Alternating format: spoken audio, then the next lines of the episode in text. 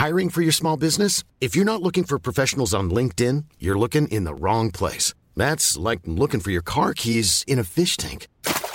LinkedIn helps you hire professionals you can't find anywhere else, even those who aren't actively searching for a new job but might be open to the perfect role. In a given month, over 70% of LinkedIn users don't even visit other leading job sites. So start looking in the right place. With LinkedIn, you can hire professionals like a professional. Post your free job on linkedin.com slash people today.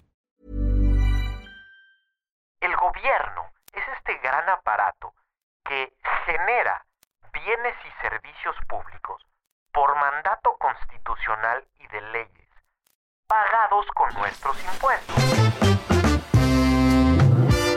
El Ciudadano Político, el podcast de Max Kaiser. Conocer y entender la política mexicana para crear ciudadanos capaces de reconstruir su democracia.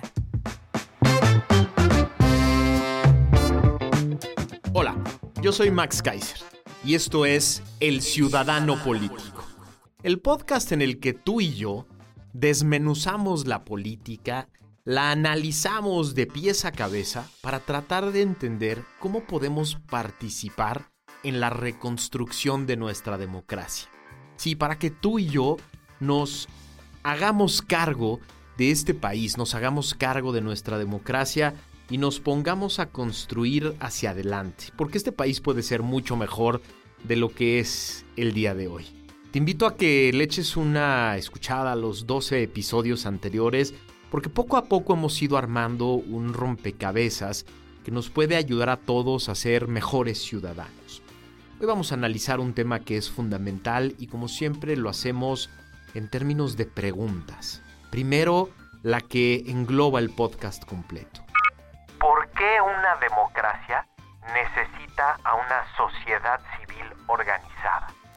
Esto es importantísimo entenderlo porque desde que Alexis de Tocqueville escribió La democracia en América, encontró que las democracias vibrantes, las democracias que se renuevan, aquellas en las que se generan bienes públicos para todos, existe una cosa que se llama la sociedad civil organizada. Y por eso lo que hacemos tú y yo siempre es contestar tres preguntas. La primera, ¿Qué es la sociedad civil organizada y cómo funciona? La segunda, ¿por qué le incomoda tanto la sociedad civil organizada a este presidente y a este gobierno? Y la tercera, que siempre para ti y para mí es la más importante.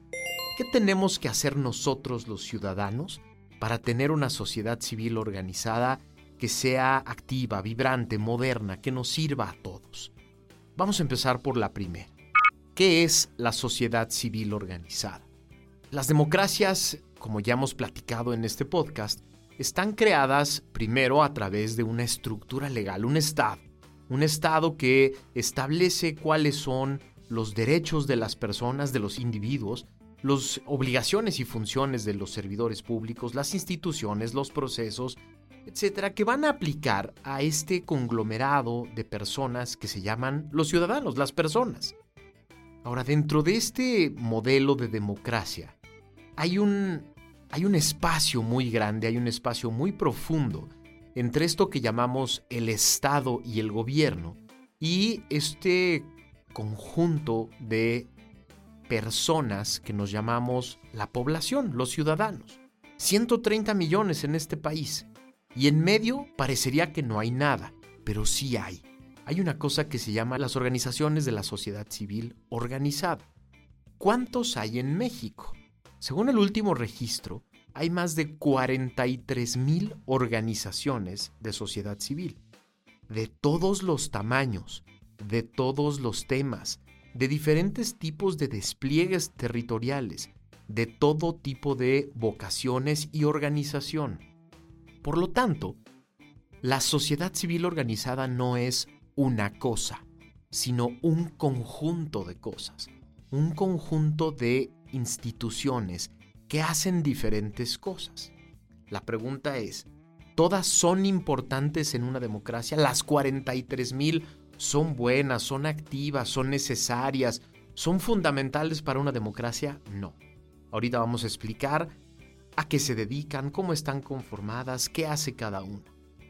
Lo que sí es bueno, y no solo bueno, absolutamente necesario para una democracia, es que existan las 43.000, que sean dinámicas, que sean activas, que se conformen, que se coaliguen, que hagan frentes, que se organicen y que le brinden al ciudadano la posibilidad de participar en su democracia.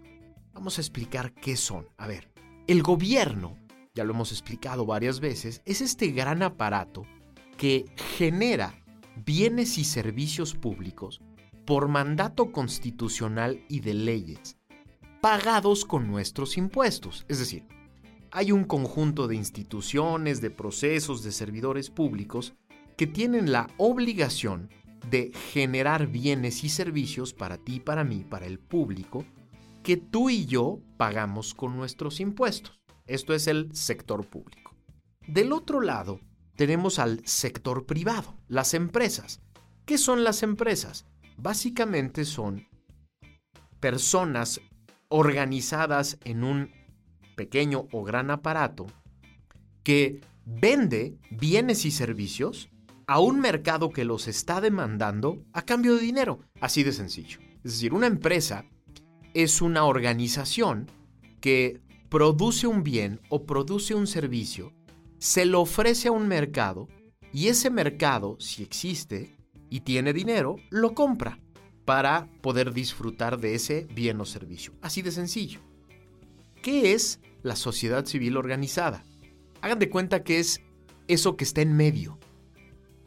Eso que no produce el Estado a través de bienes y servicios con nuestros impuestos y eso que no hacen bien completo o suficiente las empresas para venderle a un mercado, eso es lo que hacen las organizaciones de la sociedad civil. Es decir, generan bienes o servicios que no quieren o no pueden producir los gobiernos o el sector privado. Del lado del gobierno, por ejemplo, las organizaciones de la sociedad civil pueden suplir bienes o servicios que el gobierno no ha podido hacer o pueden complementar bienes o servicios que el Estado no ha podido hacer o le ayudan al Estado a dar bienes o servicios de una mejor manera.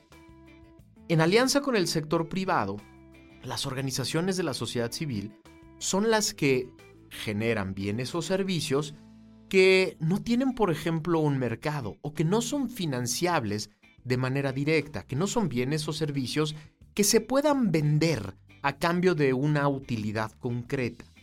Es decir, las organizaciones de la sociedad civil no cuentan de manera directa con recursos vía impuestos o vía ganancias que se obtienen de lo que venden. Y entonces la pregunta es, ¿de qué viven? ¿Cómo se financian? Hay básicamente cuatro tipos de organizaciones de la sociedad civil en términos de financiamiento. Las primeras, a veces las más grandes, son aquellas que tienen un mecenas, una persona que las funda y que las mantiene. Puede ser un gran empresario, puede ser una empresa, puede ser una persona que hizo mucho dinero durante su vida y de pronto quiere dar un servicio, quiere ofrecer algo, quiere ayudar a alguien, quiere rescatar a un grupo, a una persona, quiere encargarse del arte, quiere encargarse del medio ambiente, quiere poner parte de su riqueza al servicio de la sociedad o al servicio de algo que se necesita y que nadie quiere pagar. Ese es el primer tipo de organizaciones en términos de financiamiento. Otro tipo de organizaciones son aquellas que a través de convenios se financian. Por ejemplo, con universidades, con el propio gobierno, ¿no? Se pueden acercar a un municipio o a un estado, al gobierno federal, y le dicen, oye, eso que tú no has podido hacer, ese servicio que tú no estás pudiendo dar, yo lo puedo hacer si me financias la operación y el servicio que voy a brindar. O con una universidad. Se acercan con una universidad y le dicen, oye, yo te ayudo a generar formación o información o conocimiento de cierto tema a cambio de que tú financies la operación de mi organización. Un tercer tipo son aquellas que viven de donativos, de los donativos de personas, de empresas y de cualquiera que quiera que esta organización viva. Donativos que pueden ir desde unos cuantos pesos a grandes donativos que mantienen a una organización. Y el cuarto tipo son las organizaciones que son híbridos de estas tres, que tienen a lo mejor un mecenas que aporta una parte importante de la operación, a través de convenios reciben fondos de participaciones nacionales e internacionales, de grupos que financian organizaciones de la sociedad civil y también se mantienen con donativos, es decir, la gran mayoría hoy de las organizaciones pueden crear esquemas de financiamiento combinados con estos cuatro métodos.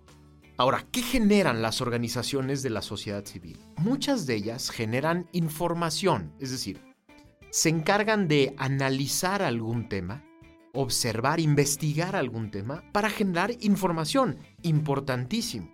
Información a lo mejor sobre economía, información sobre educación, información sobre seguridad pública, información sobre eh, finanzas, información que te sirve a ti, que me sirve a mí y que ni el sector público ni el sector privado están generando para provocar alguna discusión. Las organizaciones de la sociedad civil también generan conocimiento, es decir, no solo datos, sino que se encargan de analizar un tema y convertirlo en conocimiento aplicable. No solo revisan, no solo ponen a disposición lo que está sucediendo en un sector, sino que además lo interpretan, lo desmenuzan, lo ponen a disposición tuya de manera sencilla para que tú lo entiendas mejor. Déjame te pongo un ejemplo. La economía es un mundo tan complejo, tan difícil, lleno de números, lleno de datos, y entonces hay organizaciones de la sociedad civil que saben que ni el gobierno ni el sector privado te ayudan a entender este mundo tan complejo. ¿Qué hacen estas organizaciones? Analizan los datos que hay disponibles sobre la economía, los tratan de entender y poner en fórmulas que tú puedas entender y después generan conocimiento a través de distintas herramientas para que tú tengas la capacidad de ver más claramente un fenómeno que podría parecer complejo. ¿Qué otra cosa hacen las organizaciones? Generan foros y plataformas para que este conocimiento llegue a más lugares.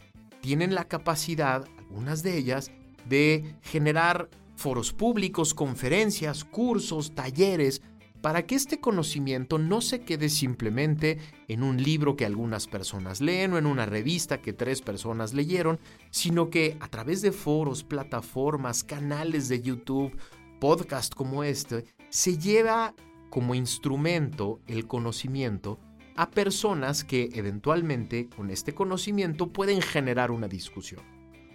Otras organizaciones de la sociedad civil dan servicios hay organizaciones que sirven al medio ambiente, por ejemplo, con los fondos que reciben ayudan a reconstruir áreas específicas o siembran árboles. Hay otras que se encargan, por ejemplo, de las personas más necesitadas de este país. Hoy vivimos un drama terrible, ya lo platicamos en este podcast, en temas como el abasto de medicinas. Y entonces hay organizaciones de la sociedad civil que reciben donativos con el único fin de comprar medicinas para que los niños que no las tienen por vía del gobierno las obtengan por vía de estas organizaciones. Y entonces generan un servicio que no está proveyendo el Estado. Teletón, tú conoces perfectamente a la Fundación Teletón.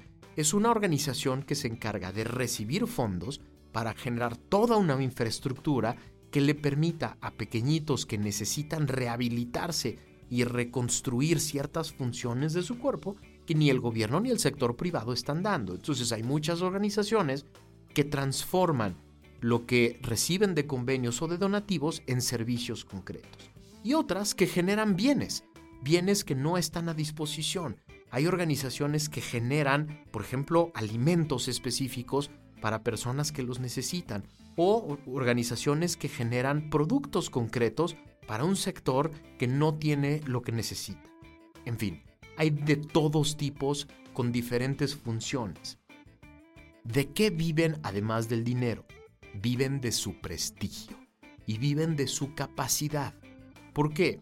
Porque para que una organización de la sociedad civil reciba un donativo o tenga una institución nacional o internacional la confianza para entregar recursos a esa organización, requieren de estas dos cosas. El prestigio que se obtiene de la integridad, es decir, yo, organización, demuestro que todo lo que recibo lo transformo en aquello que es mi objetivo. Y dos, la capacidad, es decir, la utilidad. Eso que produzco, eso que hago, ese servicio, ese bien, ese conocimiento, esa información, esos foros, tienen una utilidad concreta. Así, el prestigio y la capacidad, la integridad y la utilidad se convierten en confianza para que alguien más las soporte con donativos en recursos, en especie o en capacidades. Por eso, la gran pregunta es, ¿todas son buenas? No. Hay muchas de estas 43.000 organizaciones de la sociedad civil que no son más que frentes o fachadas para tratar de empujar alguna causa, algún movimiento político, alguna persona. Algunas de ellas son simples plataformas personales para empujar a una personalidad concreta. Otras de ellas son simples herramientas de grupos de interés. Tú conoces a varias de estas. Organizaciones que se dicen de la sociedad civil que en realidad son parte de algún grupo empresarial, de algún grupo político, de algún grupo de interés que quiere convencerte de algún tema, que en lugar de generar información y conocimiento, lo que generan es tendencias, discusiones en un sentido, generan una imagen positiva para alguien o una imagen negativa para otras personas, y por lo tanto no, no todas son buenas, no todas valen la pena y no todas son necesarias. Y por eso es importante, y por eso hago este podcast, porque es importante distinguirlas. Distinguir de dónde vienen sus recursos, de dónde viene su vocación, de dónde vienen sus causas, quiénes las integran, qué personas son las que forman parte de estas organizaciones, cuál es su experiencia, su currículum, su trayectoria, para que esa información o ese conocimiento o esos bienes y servicios que generan son en realidad útiles y generan bienes sociales. Es muy importante entenderlo para tener la capacidad de decidir en dónde puedo poner mi dinero o mi capacidad o mi creatividad o mi prestigio.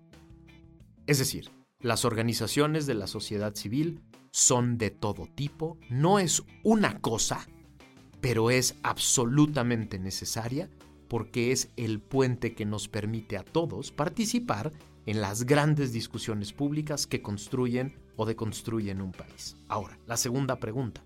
¿Por qué le incomodan tanto al presidente? ¿Por qué le incomodan tanto a este gobierno? Yo tengo tres teorías.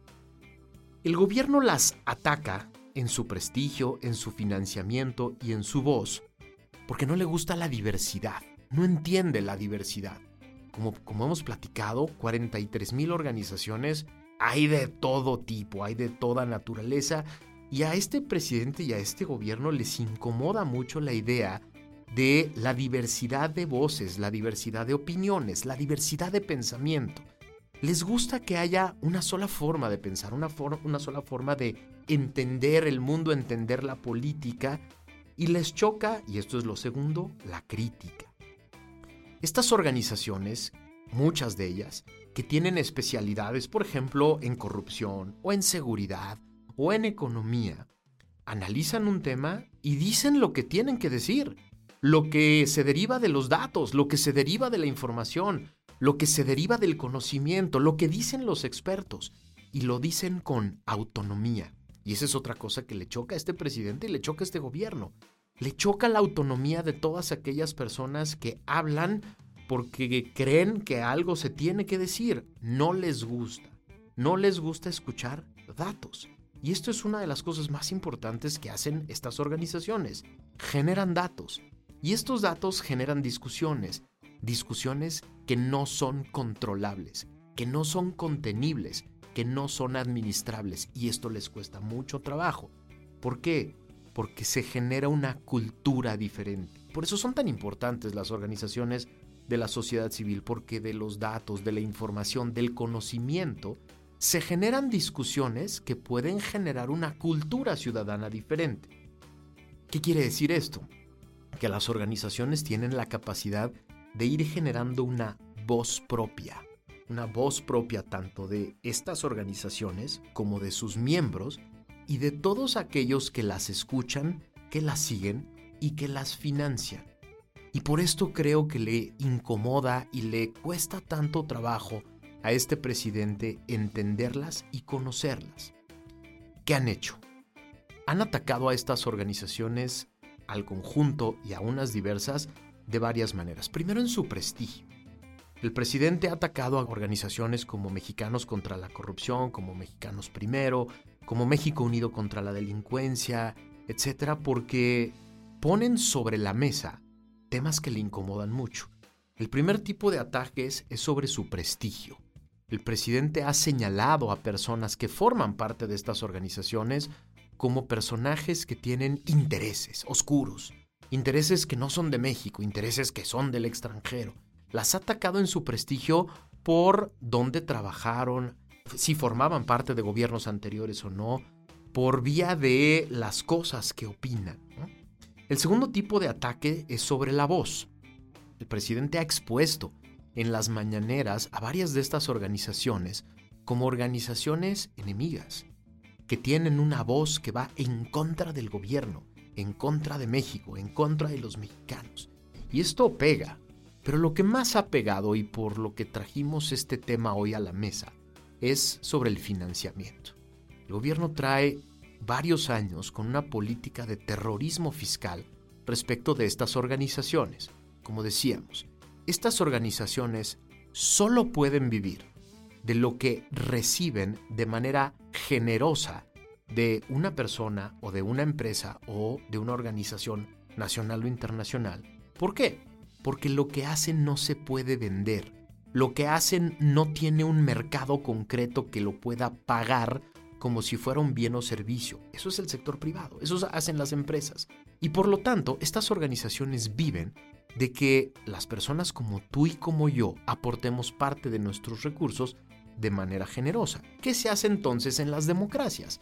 Lo que se hace en la gran mayoría de las democracias desarrolladas es que los donativos a organizaciones de la sociedad civil sean deducibles. Es decir, parte de lo que yo pongo como donativo para una causa, para una organización, se deduce de impuestos. Es decir, no me cuenta como parte de algo que sale, sino que puedo deducirlo para bajar lo que pago de impuestos. Es clarísima la rentabilidad. Los diversos estudios han mostrado que de cada peso que se aporta a la sociedad civil organizada, la rentabilidad es de 1 a 8. Es decir, se transforman en bienes y servicios que valen por lo menos 8 pesos por cada peso que aporto. Esta es una rentabilidad que no tienen ni el gobierno ni el sector privado y por lo tanto vale la pena. Y por lo tanto, deducir donativos a organizaciones de la sociedad civil no es un costo para el gobierno, no es una pérdida. Y así es como lo ha querido manejar el presidente. Lo que ha querido decir en las últimas semanas es que cuando se deduce de impuestos un donativo, el gobierno pierde. O, puesto de otra manera, y así lo ha dicho, las personas que donan están tratando de librarse de impuestos, de no pagar. ¿Por qué? Porque es solo el gobierno el que puede dar. Y hay, un, y hay una causa más profunda de este presidente y de este gobierno, que es una causa política y que tenemos que decirlo y que tenemos que entender. El presidente quiere ser el único que da bienes y servicios a la población, el único que da bienes y servicios a la gente pobre, a la gente que no tiene que comer, a la gente que está peleando por un derecho, a la gente que está buscando una casa o que busca seguridad. No le gusta la sociedad civil organizada porque son personas y organizaciones que dan aquello que el gobierno no puede dar. Y esto es terrible. Si esto es cierto, si el presidente tiene esta motivación detrás, es terrible porque en lugar de verlos como los grandes aliados que son, los convierte en parte de los enemigos que deberían de atacar a aquellos que creen en su movimiento y en su partido. Esto es gravísimo para una democracia y es gravísimo para ti para mí porque nos quita áreas de participación y le quita a muchas personas servicios que son absolutamente básicos. ¿Tú te imaginas a este país sin refugios para madres y para mujeres golpeadas? ¿Te imaginas a este país sin organizaciones que reciban a niños abandonados? ¿Te imaginas a este país sin organizaciones que generan información sobre economía, sobre seguridad pública, sobre corrupción? ¿Te imaginas a este país sin organizaciones que compran medicinas para niños con cáncer que no las tienen, yo no me lo imagino y yo espero que no nos vaya a pasar. Y por eso pasamos a la tercera pregunta. ¿Qué hacemos? ¿Qué hacemos? ¿Qué hacemos tú y yo? Lo primero, hay que participar. Hay que participar en organizaciones de la sociedad civil. Búscate una causa, búscate una que te guste. Analízala bien. No te inscribas a la que sea, no te registres en cualquier organización. Eso que te motiva, eso que te apasiona, si te apasiona el medio ambiente, si te apasiona el tema de la desigualdad o de la inclusión o de la pobreza o de la educación, busca una organización de la sociedad civil que haga bien las cosas y participa con ella. Aporta tu conocimiento, aporta tu tiempo, aporta tus recursos, no solo económicos, porque lo segundo es ayuda a financiarlas. No tienes tiempo, tienes demasiadas cosas que hacer y no puedes participar activamente, bueno, aporta recursos. Parte de tu ingreso mensual o anual, ponlo en una organización que hace buenas cosas, que hace la chamba. Te necesitan, nos necesitan a todos. Ahora, déjame te propongo una tercera cosa que te puede parecer interesante. Construye una. Genera una organización de la sociedad civil, una fundación, una, una institución que haga eso que a ti te apasiona, que haga eso que a ti te mueve, ¿Es fácil? No, es muy complicado en este país. Se requiere tiempo, se requiere estructura. Pero déjame te digo algo, lo que más se requiere es creatividad y ganas, ¿eh? A veces ni siquiera es dinero lo que hace falta, sino personas comprometidas y solidarias que quieran hacer algo. Y lo cuarto que te propongo es organizar frentes. Si tienes una organización de la sociedad civil, o si participas en una, o si construiste alguna o quieres construir alguna, la fortaleza está en la organización, en conjuntar a diferentes organizaciones para generar frentes comunes, para encontrar las causas que las mueven en común y convertirse en movimientos más grandes que la propia organización. Así es como funcionan las democracias desarrolladas. Cuando en las democracias desarrolladas se quiere luchar por un tema, se quiere generar un bien que no existe, se juntan entre los comunes se juntan entre aquellos que creen en lo mismo, se convierten en un cuerpo más grande de el individuo o la organización individual y se convierten en fuerzas completas, en fuerzas brutales que generan bienes para todos. Son cuatro cosas muy sencillas que todos podemos hacer y en las que todos podemos colaborar. Pero lo más importante, y esta es la quinta recomendación, no te dejes engañar. Las organizaciones de la sociedad civil son necesarias para una democracia vibrante y viva como la nuestra, porque son la mejor forma en la que tú y yo podemos participar. Ayúdame a difundir este conocimiento, ayúdame a que le llegue a diferentes personas, porque todos necesitamos cuidar de este conglomerado, de este grupo de organizaciones, para que sean cada vez más y para que sean cada vez más diversas y para que adopten cada vez más y mejores causas y tengamos la capacidad de entre todos reconstruir nuestra democracia. Sígueme en mis redes sociales, soy Max Kaiser75 en Twitter, lo mismo en Instagram y échale una escuchada a los podcasts anteriores porque poco a poco iremos construyendo un rompecabezas que nos servirá a todos para ser mejores ciudadanos. Muchas gracias por haberme escuchado y nos escuchamos la que sigue.